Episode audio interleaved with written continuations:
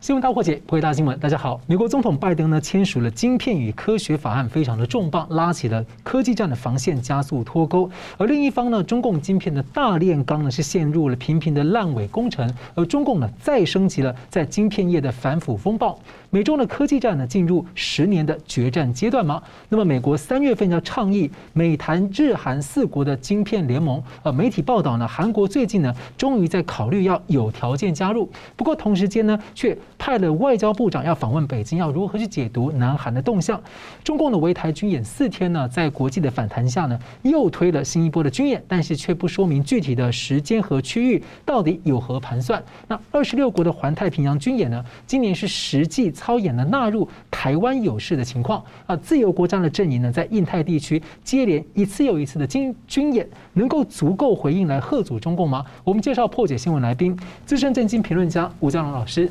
主持人好，桑普律师好，各位观众大家好。时事评论人桑普律师，主持人好，嘉龙老师好，各位观众朋友大家好。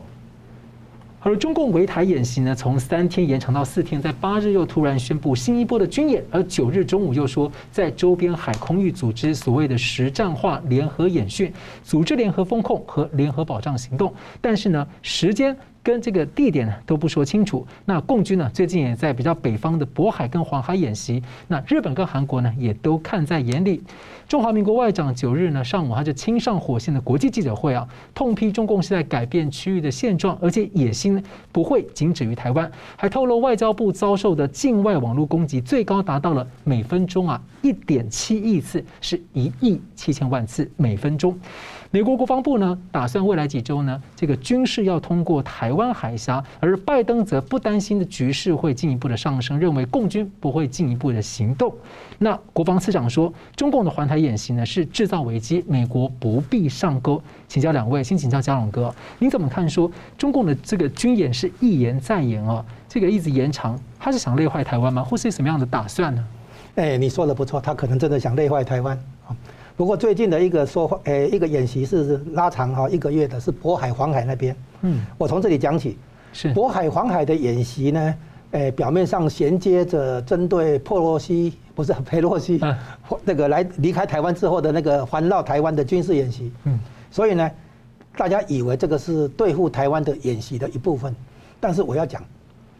黄海、渤海、黄海的演习以前都有啊，几乎每年都有。它不是针对台湾，认真讲，他不是针对台湾。哦，虽然他表面上演习什么呢？演习那个登岛、哎登陆啊，抢滩登陆这个演习，但是他严格讲，真的不是针对台湾，那是针对中共自己。为什么？你看时间点，北戴河会议，重点在这里，就是北戴河会议期间，在渤海、黄海的军事演习，是习近平震震慑党内的，啊，这对党内的那个反对势力啊的一个威慑啊，他是真。就是说，那那个演习的部队必要时枪口调内，哎，调转内部的，不是在针对外面。这让我想到好多年前的胡锦涛啊，曾经传出他在这个海上遭到这个暗杀。哦，那还是这个传言归传言了哈，但是我们说，在渤海、黄海那边的演习，就算你在演习抢滩登陆，嗯，你也可以到南部啊，华南地区啊。是。华南地区的话，你如果你不是在福建、浙江的话，你也可以到广东嘛，因为气候会比较接近嘛，哈。那个像高雄的天气的话，跟香港是在同一个纬度嘛，哦，跟那个呃广东南南部这边的话都是同一个纬度嘛，那不是有些时候在雷州半岛那边演习抢滩登陆嘛，对不对？所以你跑去渤海、黄海干什么？那绝对不是针对台湾啊，因为距离也也确实太远。就可能认为是这个在贺竹这个北戴河会议。所以习近平哎，在北戴河会议期间，习近平在渤海、黄海的演习，而且拉长一个月。主要的作用应该是针对内部，嗯，哦，是政治作用大于军事作用，哦，是这样讲。那我们就问了，习近平针对内部要干什么？就是他的主要考虑是针对内部。这个时候针对内部有有有一个大问题嘛？我们都知道他现在经济有很多问困难嘛，政治上也有很多困难嘛。二十大要召开，权力交办还搞不定，对不对？所以他针对内部的这个演习，他会走上一条路，就是激发民族主义情绪，嗯。激发民族主义情绪以后，他就想哦，转移内部焦点对付台湾，对不对？表面上这样讲也说得通，但真正的这个重点不在这里。他转移焦点，内部焦点，哈，他要对外来激发，诶，制造冲突危机来激发民族主义情绪的话，重点是针对美国，不是针对台湾。然后呢，怎么针对美国？他要踩美国的红线。美国有画两个红线，第一个是台湾海峡中线，你看他这一次就要踩这个中线红线。第二个是有关台湾的主权，嗯，所以他包围台湾本岛啊，也是在踩这个红线。所以这一次那个佩洛西离开台湾之后的军事演习，浩浩荡荡的哈，其实他是中共要故意要去踩美国的这两条红线。OK，然后他这个东西，他第一个他对内看看他对内的效果是怎么样的。第一个，他等于在检验军中。哪些就是就尤其东部战区啊，对，就是检验军中你有没有听我的。第二个，军中有很多贪污腐败、偷工减料的工程，所以这这么一动下去的话，可能很多问题就会暴暴露出来。他就在军中可以继续推那个反腐。嗯，来震慑军中人士，你们不听我的，我就查你的贪腐。听说这次飞弹打的也不太准。哦，这这个都这个都是有关偷工减料、贪腐里面的过程。哦，军队里面有很多的透过在军事武器采购上面，哦，有很多的这个贪那个那个贪腐的材料，这肯定的啦。哈，你可以想象。啊，然后再来，从动员到集结到发动，对这个整个过程，他在超演这个，第一个哈。不只是我们在外界观察他用动用什么武器了，什么东风十五 B 啦，什么哈，不只是他动用什么武器，而是军队啊集结。再来呢，跨跨战区、跨军种、跨地域的联合作战行动，他等于内部要再做这个超演检检验，这也是外部在看他，美国故意让他做，就是要看他这方面如何。哦，你要懂得跨战区、跨军种、跨地域这个联合演习的运作。所以这也是外面在看，不只是在收集它的飞弹参数啊，这些数据而已啊。所以对习近平来讲，他等于内部也在操演，哦，看看你内部对我的忠诚度如何，内部的这个动员能力如何，然后你的武器的这个实战能力如何，等等等等，对不对？然后他大胆的去挑战海峡中线，挑战台湾本岛，封锁台湾本岛这样的演习，这个毫毫无疑问是在对美国叫板，当然也是对日本叫板。不过他这一次没有去故意惹那个钓鱼台。哦，他针对的是那个与那国岛这边哈，这个经济海域这边，那所以呢，也也五颗飞弹射入日本经济海域，肯定是故意的，肯定也是引起日本的那个反弹。对中方来讲，他有起到一个测试美国、日本反应的这个情况。再来对台湾，他在看台湾的那个反弹的决心有多强，反弹的动作有多大。哦，那等于也在测试台湾内部。所以这这这些动作有一个背景。就是中共如果真的要武统台湾，对台湾动武的话，他原先的考虑是什么？大家想啊，第一个阶段，第一第一个层次，他的考虑是什么？闪电战，闪电战，突希望在四十八小时内搞定。结果这一次乌俄罗斯打乌克兰已经证明闪电战不行。闪电战不行以外，他考虑了什么？考虑的就是缓呃对抗日本、美国的介入，叫做缓介入战争。所以会想缓介入战争，就是对闪电战的一个备案。闪电战四十八小时不行的话，七十二小时三天内，两天不行，三天好不好？三天内搞定台湾。他为什么有这个三天？就是说他设想美国太平洋舰队的母港在圣地亚哥，从那边驰援台湾的话，需要两个星期。如果从那个日本那边下来的话，也可能也要一要几天的时间。所以他设定为突闪电战，两到三天内搞定。让那个造成既成事实，然后如果这个不行，就有反介入战争。反介入战争分两个对象，第一个对象就是日本领土上，包括那个琉球群岛哈，日本领土上的美军基地跟日本领土上的日本基地，他要先攻击这个。所以呢，那个打台湾之前，等于要先打日本、美国。然后有人就会怀疑说，你的实力够吗？你足以挑战美日的这个海军实力嘛？对不对？然后呢，中共就想，我不是真的要。挡下美日的那个支援台湾以后，然后对台湾来大规模进攻登陆，不是，他实际上是要在不跟美国、日本全面开战的前提下拿下台湾、控制台湾，这还是这还是他的大原则。哦，那美国的原则正正好相反，如何在不伤及台湾的情况下，啊，守住台湾、控制台湾？哦，两边是倒过来，你把台湾打烂了有什么用？你要的是拿下一个好的台湾来为中国所为中共所用，包括那个半导体产业。他如果把台湾破坏掉的话，没有意思。所以他真正要的是拿下台湾，控制台湾。所以第一个闪电战不行，反介入战争再不行，第三个阶段来了，就是包括斩首行动，包括那个海空封锁，然后包括那个比如说瘫痪你的电力、网络入入侵，然后包括你的军方、总统府指挥系统，然后呢，通讯系统这边攻攻击，让你瘫痪，让你恐慌。这个的话不伤，没有真的那个把飞弹丢到台湾土地上，没有真的军事上的开火，但是可以对台湾有足够压力。现在是玩的是这个，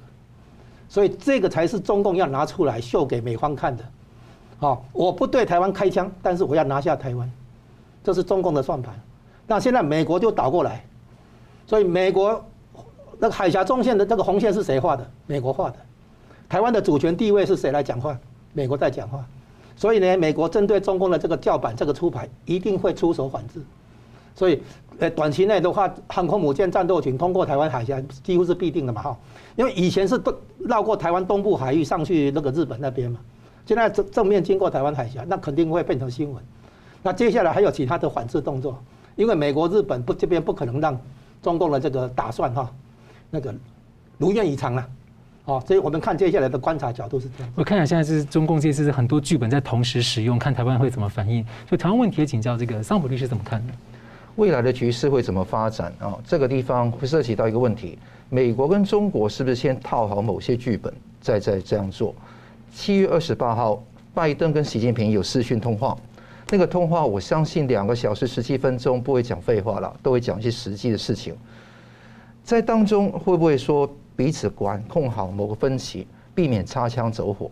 所以我相信美国很清楚习近平的整个计划，就是他不会去伴飞了，去袭击佩洛西的专机了。但是他走了之后，会产生这一个要找下台阶的动作。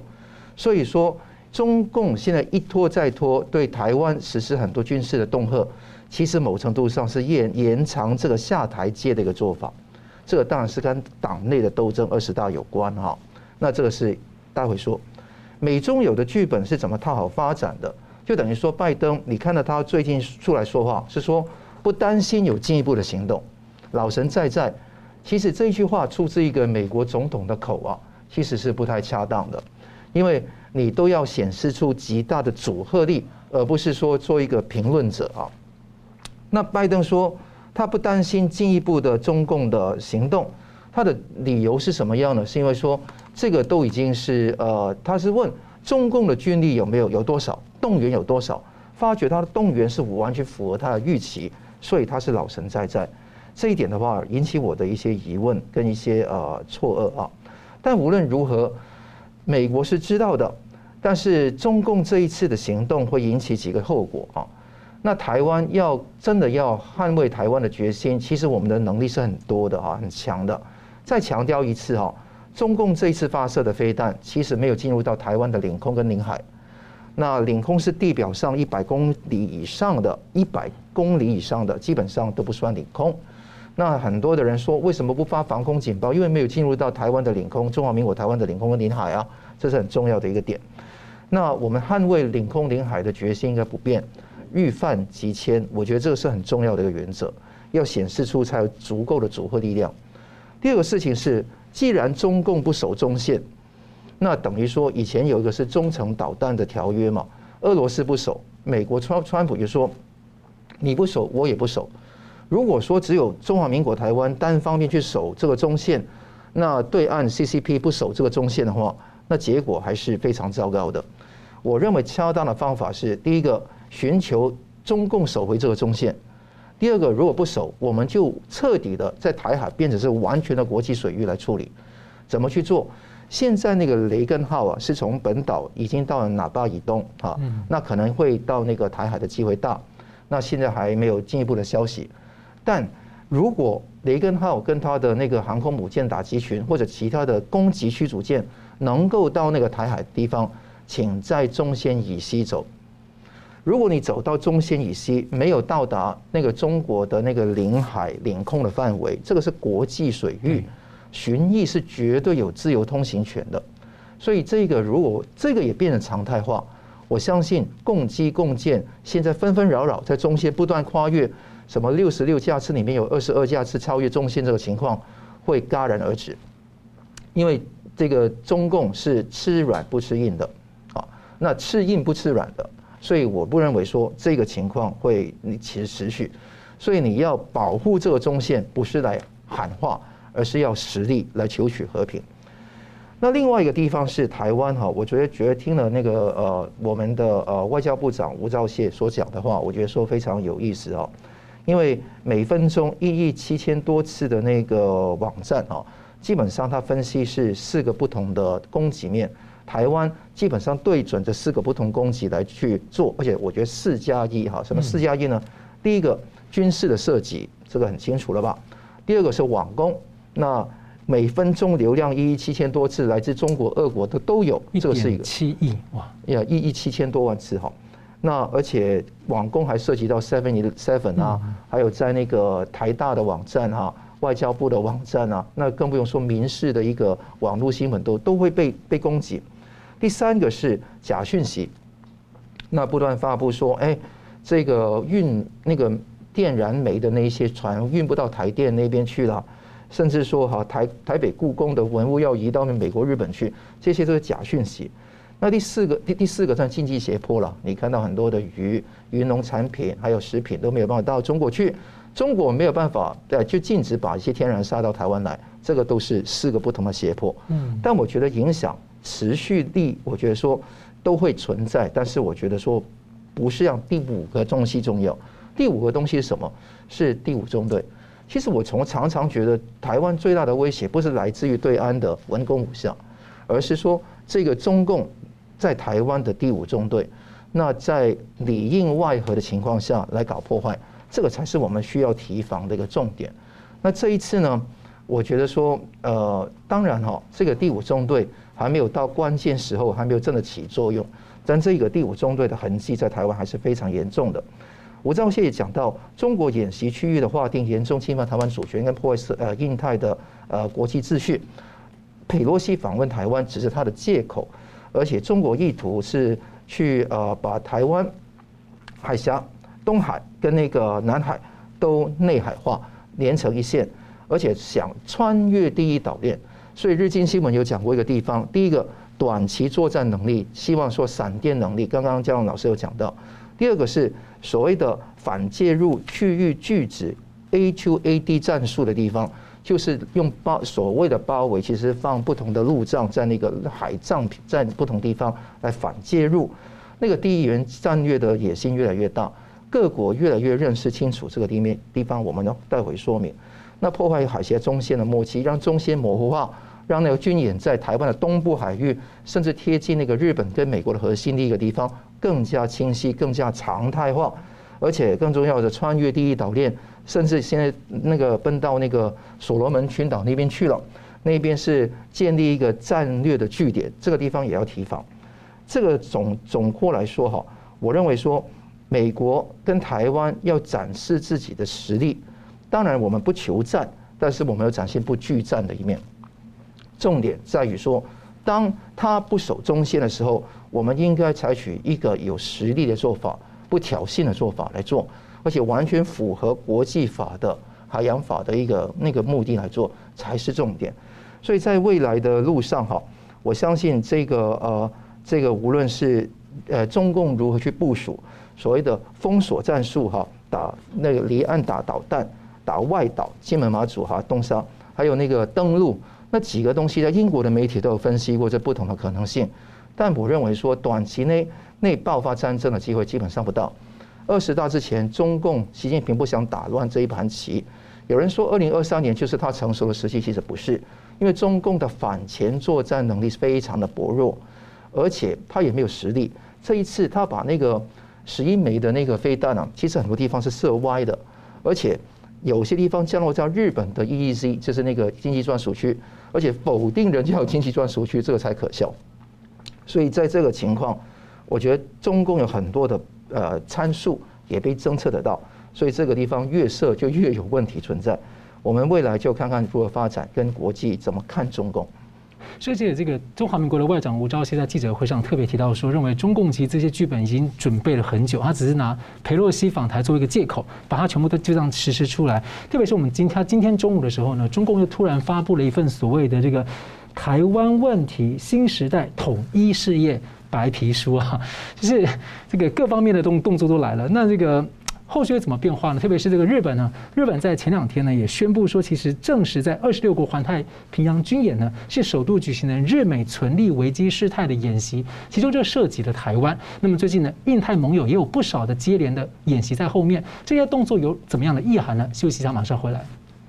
欢迎回到新闻大破解。日本的防卫大臣岸信夫呢日前证实了，在裴洛西访问台湾期间呢，二十六国环太平洋军演呢首度举行了日美存立危机事态的演习。美国籍的总指挥官呢，舰队司令他说，这将提高呢，包括了台湾在内的所有军事应对。也就是说呢，这次的环太演习呢，就演练了包括台湾有事的情况。那么另外呢，印度媒体报道，美国印度呢将要联合军演，这个地点呢相当的接近中印联合边界的争议区啊。那时间呢是十月十八到三十一号，接近中共二十大会议的前后。那距离这个。边界也是就一百多公里内，那么呢，还有就是德国八月十五号有个印太极速空军演习啊，是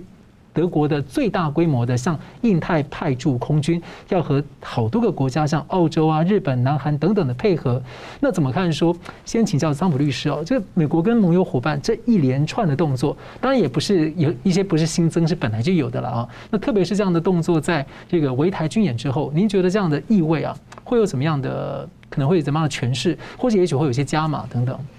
我认为在国际局势这么关注这件事情的上面哈，其实引起对于这个中华人民共和国政权的一个极大的警惕。我觉得这个警惕有没有到一个完全跟好像普定一样崩断的地方，还没有至于。嗯，所以我觉得说要把真话更加要跟全世界来宣宣扬，这个是很重要。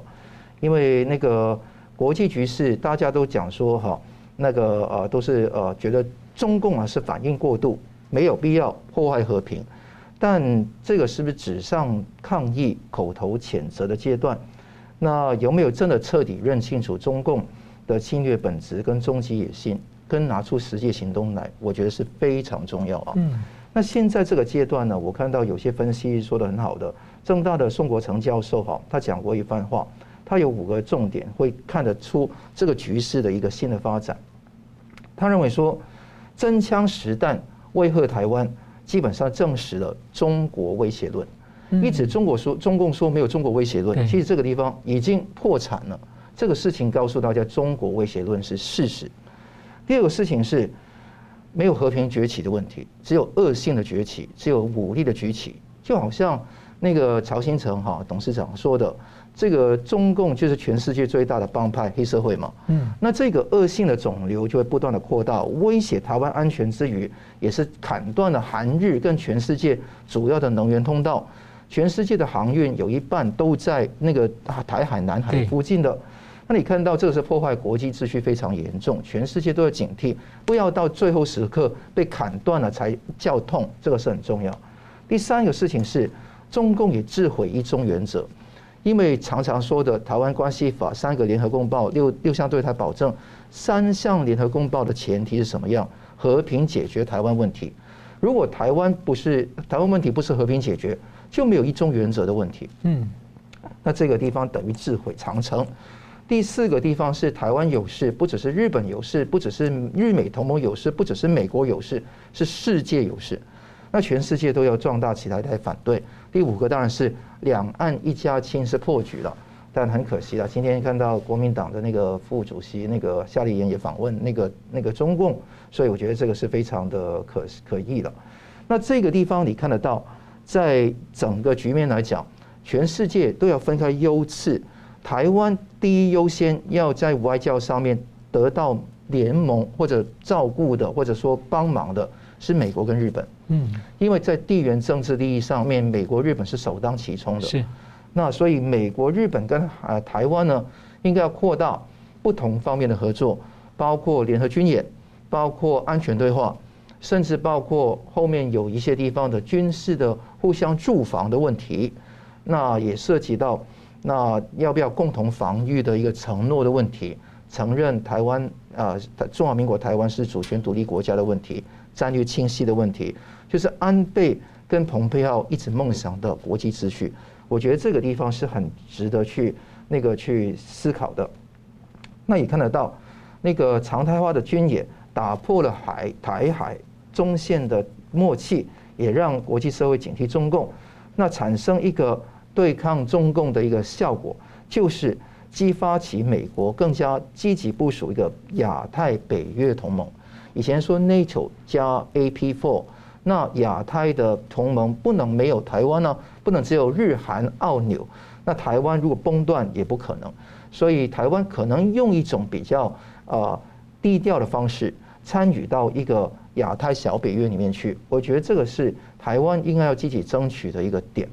那再加上那个最近哈八月九号刚刚节目开始的时候说过。拜登呢去签署那个晶片法案，Chips and Science Act 2022，它是为那个美国半导体的生产跟研究提供五百二十七亿的美金。当然，提供这么庞大的基金会有贪腐问题，这个也是大傻逼的一个问题。但这个是跨党派的支持的，只要它是完全用到美国科技的竞争力跟国家安全的保障上，这笔钱是应该用的。也是因为为了赢得二十一世纪的一个经济战争所做的。所以这个地方，美国不会胆怯，而且十月的时候，你大家知道，在印度的边境，距离中印的实际控制线就九十五公里的地方，是海拔我记得三千多公尺啊。是。美国跟印度联合军演，是空中的那个军演，所以你看到他们是不畏不畏惧这个事情，而且那个时候是二十大的重点。全世界经过这一番的说法来讲呢，你看得到德国。联邦议院的人权委员会代表团十月底会访问台湾，呃，英国的国会下议院外交事务委员会在十一月跟十二月的初这个时间会访问台湾。这些时间刚好都是在二十大前后。对，为什么我专门讲这个时间？就是二十大前后的那个阶段。对，所以专门是就是呃替眼眉了，就是根本是吐槽，就是跟你中共对着干。嗯，那另外还有一个叫做欧洲议会对中关系代表团团长包瑞汉，也会在十二月啊跟贸易委员会的委员一起来台湾，所以大家排好次序。那现在是刚刚问到的问题是，中共对台湾哈一直文攻武吓，一直对这个地方来做，导致说一个叫做让台湾累坏的问题会不会存存在？其实累坏的是中共啊，因为全部的外宾来的时候。他要怎么做？对，升级也不是，持续就烧烧钞票，他怎么做？所以这个地方不要以为开始采取主动的，永远都是永保主动，其实不会。你不断主动下去，就变成被动，结果就是在这个地方采取主动是自由国家的联盟。嗯，所以大家要看清楚这个局势的发展。当然，我们欢迎德国的那个印太。那个急速空空军的演习了，是，但是我觉得重点应该放在跟美国跟日本的关系上，不要花太多时间在一些邦交国的那些运营上。当然，我们希望有邦交国，有十四个嘛，嗯，但我们希望有那个，我们希望更多，但是不要花太多的银弹在那个上面。我觉得应该要跟美国跟日本搞好那个外交关系很重要。就昨天，我们外交部长吴钊燮也讲到哈，危机凸显了民主跟集权的竞争。中共对于西太平洋的野心是不会改变，不会止于台湾的。所以国际社会要团结合作，防止中共的扩张。一方面，二十大北戴河可能产生的一些权力斗争的裂痕，习近平要去面对。虽然现在还是老神在在，大权在握，但是这个问题可能变。另外，也要严防。其他国家被他侵略，所以黄海、渤海的军演有双刃剑，一个是对对内做的，一方面也对于韩国做一定的威慑作用。所以韩国、日本还有那个对于台湾，其实只是一开始前面那一个地方，后面有很多国家都不断受他的威胁，全世界真的要大觉醒。否则悔之已晚。就这些，特别是刚刚这个刚刚提到很多政要，好好多个国家连续排队要来台湾，那这看起来其实某种程度上就是一个另一种的不对称战术，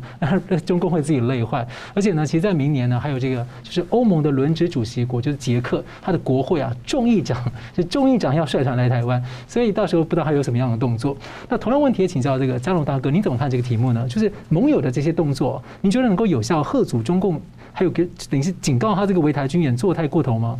我现在的主题叫做美国踩中共，嗯，踩美国两条红线，一条是再加一条第一岛链，不能一样，就是说他现在针对台湾这边踩的红线，踩美国两条红线，是第一条是海峡中线这个红线，美国画的，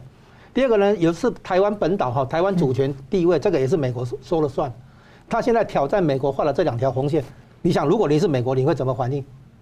你当然是强烈反应的，开玩笑，因为海峡中线这个界定是美国，嗯，所以呢，维护这个海峡中线，这个等于在维护台海地区的台湾海峡地区的和平与稳定，等于在维维持第一岛链的安全，等于在维持西太平洋的安全，等于在维持美国的安全，当然还包括日本。所以呢，你美国讲了半天，你所有的那个全球大战略、全球一盘棋。关键就是从台湾海峡这边先开始做起啊！嗯，你如果台湾海峡这边你让步的话，后面都不用谈了。是，哦，这边就是那个那个决战的点，就是在台湾海峡这里。所以，他中共这一次踩美国两条红线会不会成功？这才是我们在观察的。那美国现在联合盟友反那个反应哈，第一个原来的那个在太平洋地区的演习，美国跟日本，后来美国、澳洲、英国也进来，最近韩国也进来。其实台湾早就有在里面，只是哈新闻不讲。压下来，将来的话可能会明明白，就是这个讲，包括台湾在内的所有军事应对，这里面就是包括台湾海军也要加入环太平洋。其实说不定我们在刚好在附近哪里低调的跟他有什么连线，说不定哦。对，听说是这样子，我们的军舰的轨迹、行动轨轨迹被中共侦测到，中共讲出来，所以是是他讲的，不是我们讲的。就台台湾有派一艘军，有派一派军舰参加那个环太平洋军事演习。那重点是台湾的那个侦测能力哈，那个雷达系统很强，对不对？所以呢，这个情报的那个跟通讯，就是立刻的。比如台湾侦测到它发射飞弹，没日本可能还不见得侦测到的时候，那这个情报就会共享，啊，所以呢，首所以首先环太平洋演习里面，台湾那正式纳进来，然后接下来讲下一个印度，印度的话这一次呢，宣布十月下半个月要在离中印边界九十五公里附近的那个奥利那那个地方做。高原的寒带的演习，这个针对性太明显了啊！那个那中共这边呢也意识到说，这个中印边界哈它有一个问题，就是基础建设这个军事运输的这个建设不足。当年一九六二年的中印战争哈，号称战争有打赢，但是呢，毛泽东等于放弃了一部一些土地，是因为无难以防守哦，因为军事运补的地方没有那个基础设施不够，无法运补，所以呢，就算打赢也守不住那个地方。那现在呢？中共从成都修铁路到林芝，西西藏的林芝，林芝在过去就拉萨哈，现在又修了一个公路，从西藏东边的山南市啊龙子县这里拉到新疆的那个马扎这个地方，贴着中印边界这样走的一条国国道，叫六九五国道，这个也是在备战，就是军事的运补能力哈就大为提高。这是公路，刚刚讲的那个成都到林芝那个是铁路。哦，那个铁路的话，习近平去看过哈，所以呢，现在发现中印边界的紧张程度哈，也在逐步的又拉又拉高了哈。那美国跟印度的军事演习并不限于陆军哦，这早先的那个二零一七年的那个那个河谷那边有冲突的时候，美国、印度、日本在孟加拉湾做军事演习，海军的，这是海军的部分。好，所以印度的那个力道加强了。哎，这次会是空军，那这样它变成中共就两线压力。就台海这边开一线，那印度这边开一线，他们压力很大。对，这一次是陆地哦，上次是海军在孟加拉湾海海上的演习，这一次是陆地部分，好像还会有一些空军配合这样。它在高原寒带哈，原来美印的演演习是每年都有，嗯，一度到阿拉斯加啊，或者在美国的沙漠地区做演练，高原跟寒带，这一次直接在印度这个地方。然后呢，接下来的话，你你会看到那个印太地区事关欧洲的利益，所以欧洲也越来越介入，越来越卷入卷入这个印太地区的冲突，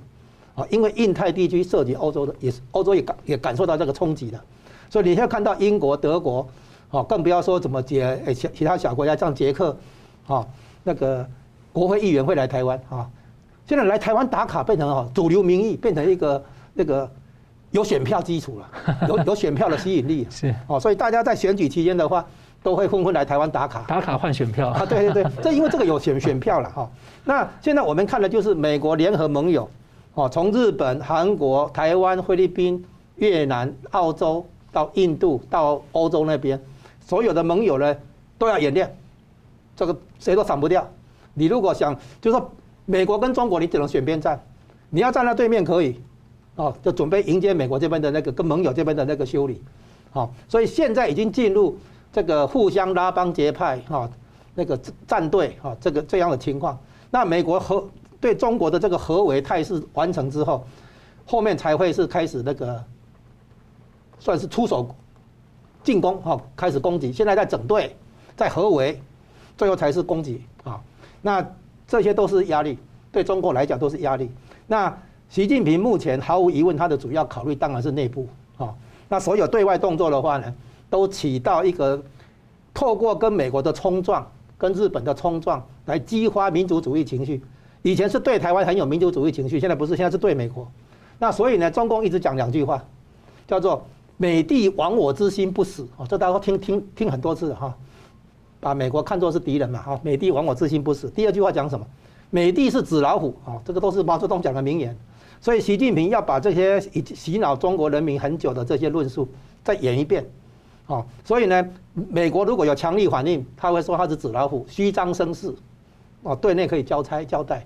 那对对内部的话，只要激起民族主义情绪的话，像对美国激发强烈的民族主义情绪，这个非常类似什么？义和团，而且他现在有点走向那种像军国式的民族主义，像《华尔街日报》这样警告，对，俗称军国民族主义。嗯，其实中共的那个对外扩张，哈，它它其实是一个军国主义。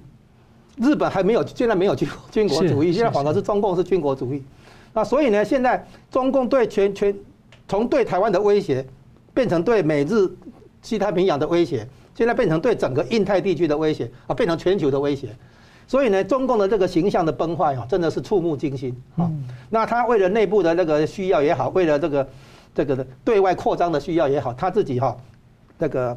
犯下一个严严重错误是，他原来叫做和经济崛起，现在是军事崛起；他原来叫做和平崛起，现在是武力扩张、对外扩张的崛起。所以呢，现在整个中国当年改革开放哈，胡胡到胡锦涛时代为止，那个所谓和平崛起、经济崛起这个形象整个崩溃。所以呢，现在美国联合盟友来来对他围堵、制约哈，甚至于削弱他，都变得有正当性。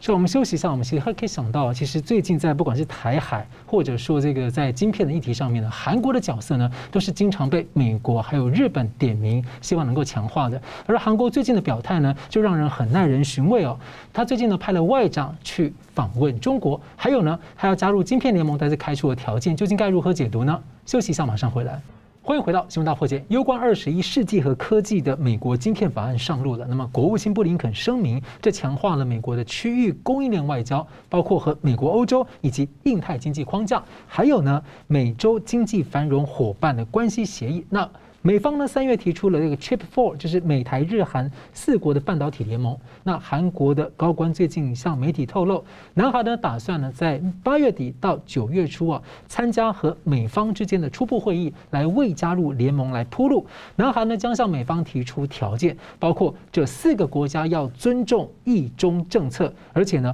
不会提及对中国大陆方面施加任何的出口限制。那另一方面，韩国的尹锡悦政府呢，他的外交部长九日在中国大陆会见了中共外长王毅，谈稳定供应链合作，将要说明晶片联盟没有排除特定的国家。所以先请教吴老师哦，怎么看韩国这番动向呢？第一个，我们来讲啊，国际关系之间呢有一个叫做战争与和平的原理。我如果想发动战争的话，我会先提出一个和平解决方案，里面设了一些条件，引诱你拒绝。你拒绝以后，我可能再推一次，再再拒绝，那么我就可以回过头来对我的国内人民说，和平绝望，所以开打。这样的情况在拿破仑打败拿拿破仑的过程都是这样玩。哦，在那个美国对付南斯拉夫打那个九零年代末期也是这样，先提出一个和平解决方案，但是那里面的条件其实很苛刻。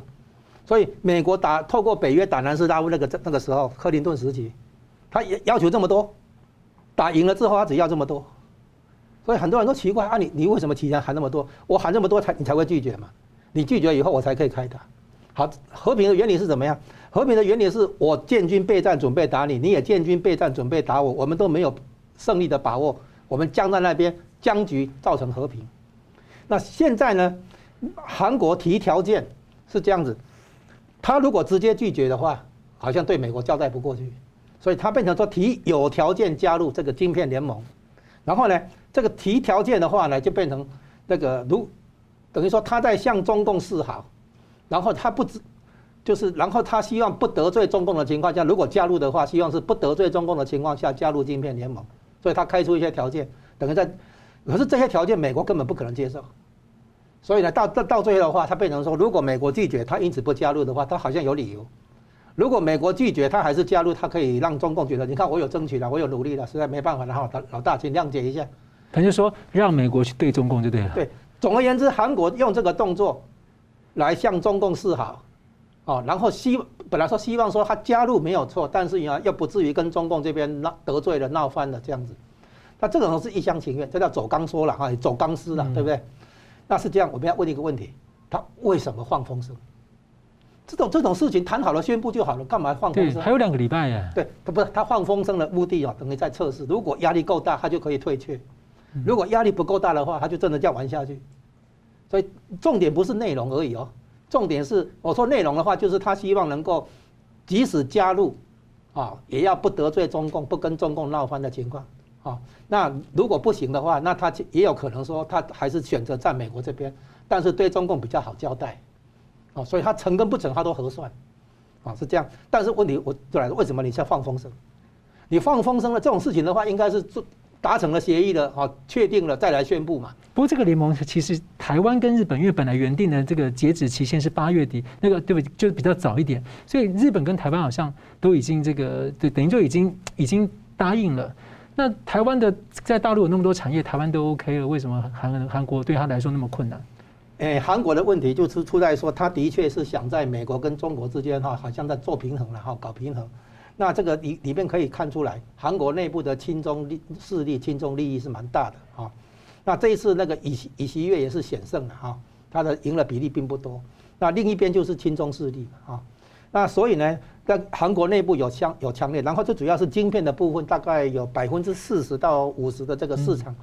它是在中在在中国啊。那中国是全世界晶片的最大买家嘛哈，是。然后所以韩国有很多利益在在这个方面，所以他又怕失去中国市场，所以他做出这个配就做出这个努力，是在向中国打打招呼说，嗯，哦，老大，我也在努力了哈，你看着哈，对。万一韩韩国将来，因为他军事保护接受美国军事保护，等于是美国看管的，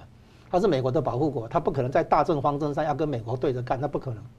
他最后可能还是站回站回美国这边，但是经过这么一个姿态表演的话，对中共好像就可以交代，啊，这是他的那个如意算盘。所以谈判的时候，有时候你提条件是希望被拒绝，有时候你提条件是希望真的成交，真的接受。所以我们看谈判一定要看出来是谈判是谈真的还谈假的。提条件是提真的还提假的？谈判中的条件往往在谈判桌上来做交易，怎么会事先宣布？啊，所以他宣布以后，如果压力很大，他退退却的话，变成说有有道理哈，有正当性，所以他他他掏出来，如果美国出来讲话，日本出来讲话，那韩国没有办法抗拒。这个就像二零一九年七月初的时候，日本把那个晶片制造过程需要的特殊化学材料。哦，像光阻剂那些东西对韩国禁运的结果，造成三星集团股价大跌，韩国经济受到影响。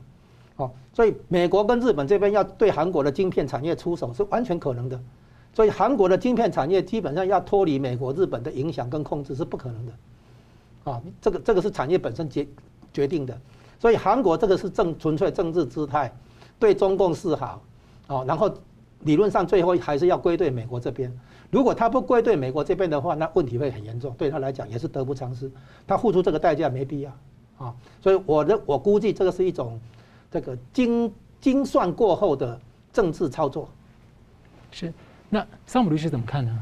这个局势是完美微妙的。尹锡悦基本上当选之后，其实很多事情就蛮蛮蛮让人失望的地方啊，比方说裴洛西访问韩国，他就是因为私人理由不见了等等东西。他们党派里面也有很多，比方说任命教育部长，说五岁就要读读书那种，是导致很多国内的一个民怨。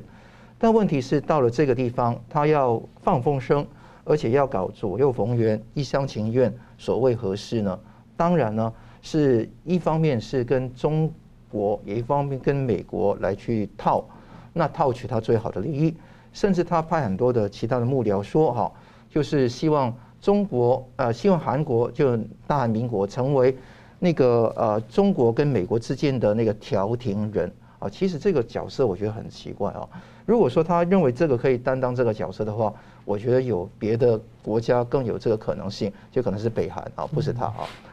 所以在这个前情况下，他不要忘记这个 Chip Four，我称之为叫做四方晶片联盟。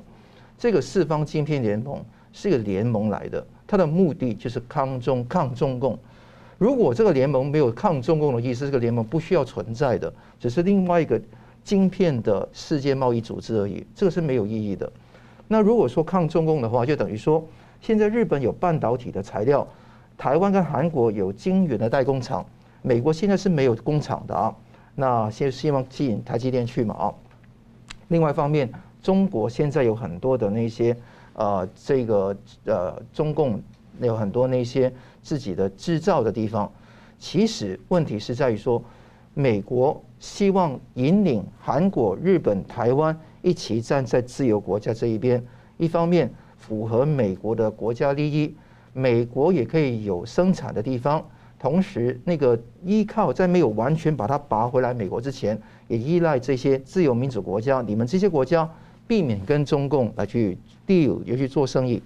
那如果说你左右逢源的话，情情况是国家的安全利益没有办法守护住。那另外一个思考点是，当然韩国是很靠中国。韩国的现在情况看到，中国是现在科技大厂三星电子、SK 海力士的最大出口国，三成以上的出口都到中国去。而且去年中国占韩国晶片出口总额一千两百八十亿美金的百分之三十九，相当于五百零二亿美金。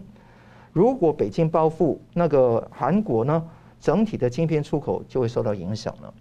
那这个是韩国的痛，但中国更痛。如果中国没有韩国的投资在里面，他所所谓的那些盗窃知识产权、强制什么技术转移，基本上都断掉。因为在这几年里面，美国基本上把所有制造晶片的重要的设备断供给中国，而且也呼吁荷兰的 ASML 阿斯阿斯麦哈。还有那个日本的尼康公司也是断供，结果是中共现在这几年基本上不但没有办法做到中国制造二零二五，而且更重要是它受到很大的重创，依靠韩国投资这些东西给它生生权跟活水，才能够继续活下去。他为什么会那个韩国为什么会担心？因为像台湾被中共报复那么多，但是从来没有看到中共要报复台湾的这个半导体业啊。没错，他是没有办法去报复中台湾的半导体产业啊。那更重要是韩国的材料跟设备方面跟中国有合作，嗯，那这个地方也是非常严重，所以美国现在 Chip Four 的重点其实是放在韩国，嗯，你看看台湾、日本、韩国三个跟中共哈最涉入最深的就是韩国，所以他要把这个拔掉，你拔不掉，美国的整个整个棋局就说不通了，所以我觉得尹锡悦最后要跟美国喊价，就基本上我跟你对。我有什么好处？嗯基本上是这个意思。是。那最后会不会说尹锡悦这个喊价会成功，继续做左右逢源？我觉得很很大机会，因为越长期左右逢源，你喊的价可以越高嘛。所以这个情况，我觉得走钢丝的情况会继续。美国拜登政权要不要去允许这个后门开给中国？这个是考验。所以我们看到拜登政权现在面对很多考验，又不追究疫情责任，哈。又那个经济衰退的问题，又涉及到考虑对中国的呃豁免关税，不知道现在经过这个事情要拖到哪个时候了。那另外，台湾政策法案悬档，八月三号参议院原先要推动的四年四十五一，让台湾成为一个主要的非北约的盟友。美国参众议院的议员都 OK，但是拜登现在要拉刹车嘛。那第五个就是现在这个地方，是他去考验韩国的情况。其实最后可以讲一讲了。其实中国现在面前的镜片问题非常严重。其实啊，所谓国家级的科学突破，一直从二零一四年成立的国家所谓的啊半导体，他们叫集成电路产业的那个基金之后，基本上很多的猫腻，很多的钱在里面。他们那个基金的总裁啊，丁文武现在被调查了，还有那些紫光集团的那些前那个董事长啊。那个也是被调查了，所以你看到一个、二个、二个都下锅，而且工信部你看到也是那个萧亚庆也是被抓了，连部长都被抓，部长都被抓，所以这个中国现在是风声鹤唳啊，是习近平本身他要怎么样去整顿这个镜片的地方，换换掉旧人，把新人搭进去，这个就是现在中共的一盘棋。那现在镜片牵涉到权力的斗争，再加上中国依靠韩国很多，再加上韩国现在要当快乐第三人，其实只要你实力彰显出来，韩国一定归队的。问题是韩国能不能够在这个地方做正确的抉择，考验着尹锡悦政权的那个决心。是好，非常感谢两位。我们节目最后呢，请两位跟我一分钟总结今天的讨论。先请吴老师。我们现在看到的是佩洛西来台湾这件事情哈，从前之前的反应看追踪到后来，之前的话，中共透过各种途径对佩洛西访台哈发出强硬谈话，他有一个考虑，成功跟失败。如果成功了，佩洛西不来台湾了，那他就赚嘛，哦，出一出一张嘴就把佩洛西的访问台湾打掉了。如果不成呢？不成以后，你现在看到他就借机发动。这个一个比以前强烈的军事演习，就是踩美国的两条红线，一个是海峡中线这个红线，一个是台湾本岛的这个主权地位这个红线，踩踩两条红线。然后呢，那个他等于说从佩佩洛西来台湾了，然后他是丢分了，可是他从后面这个呢撞回来。现在韩国也是类似，韩国现在要加入晶片四个联四方联盟的时候开条件，如果他的条件被接受了，他当然赚了。如果他的条件没有被接受了，他也是合算，因为他至少可以跟中共可以有个交代。你说啊，对老大，我有努力了哈，这实在不行啊，请你谅解啊。所以呢，这个都是在大国之间呢，那个左右左冲右突之下，希望做到一点平衡的一种操作。哦，成跟不成他都赚，他都合算。哦，现现在变成这个样子，所以我们现在看到台湾这个本身的话，啊，他必其实台湾自己以后也可以做飞弹的那个试射演习。将泉州、福州、杭州、上海，哦，到青岛，都外面都外海都画一个演习区，哦，这个航空海运都都给你让你的那个进航一下，看看你是什么感受，都可以。所以接下来是看台湾如何把他的那个战斗意志，哦，对抗侵略的这个决心表现出来。不过我倒是很怀疑，中共这次做围台军演啊，做那么多，想要想要就像您讲的，他可能想要多得一点分哦，利用这个机会，但是他后面又更不划算，因为引起可能更大的反扑，他要梭哈吗，能不能得分是另一回事啊。是对他来讲的话，他要考虑到成功跟失败，他的后果是怎么样，他要精精辟计算的。是呃，桑普律师，所以现在经过这一个危机之后，我不认为是一个第四次台海危机，因为第四次台海危机有一个共同，台海危机的共同特点是信心危机。这一次你看到房市那个股票跟那个移民潮根本都没有崩盘或那个出现嘛，所以你看到这个台湾还是很安全，六六成以上台湾的呃民众，包括我在内，也是觉得说不忧虑立即会有战争的出现，而且台湾的那个侦防能力有有非常大的要进，你看到十一枚的导弹，所有的参数，所有的那个射程目标，我们都完全掌握，所以大家不要妄自菲薄。我们更要加增强我们的国防实力来做这个地方。那美中有剧本也好，没有剧本也好，或者说跟盟友有什么关系也好，重点是认清楚中共的整个策略，不在于在现阶段来去侵略或吞并吞并台湾，而是在于说他用不同的方式来破解台湾的心防，跟去 shake America。他是希望美国现在的地方能够去试探测试，因为他搞不清楚拜登。对他来硬的还是来软的，所以未来的局势是看拜登在刚刚那些隐忧之外，有没有更强悍的措施来捍卫全球的和平跟台湾的安全。所以我非常感谢两位这个来宾精辟的分析，也感谢观众朋友的参与。新闻大破解，我们每周三五再见。如果您喜欢我们的节目呢，请留言、按赞、订阅、分享，并开启小铃铛。那么，感谢各位呢长期对我们的支持。新闻大破解团队呢将持续为您制作更优质的节目。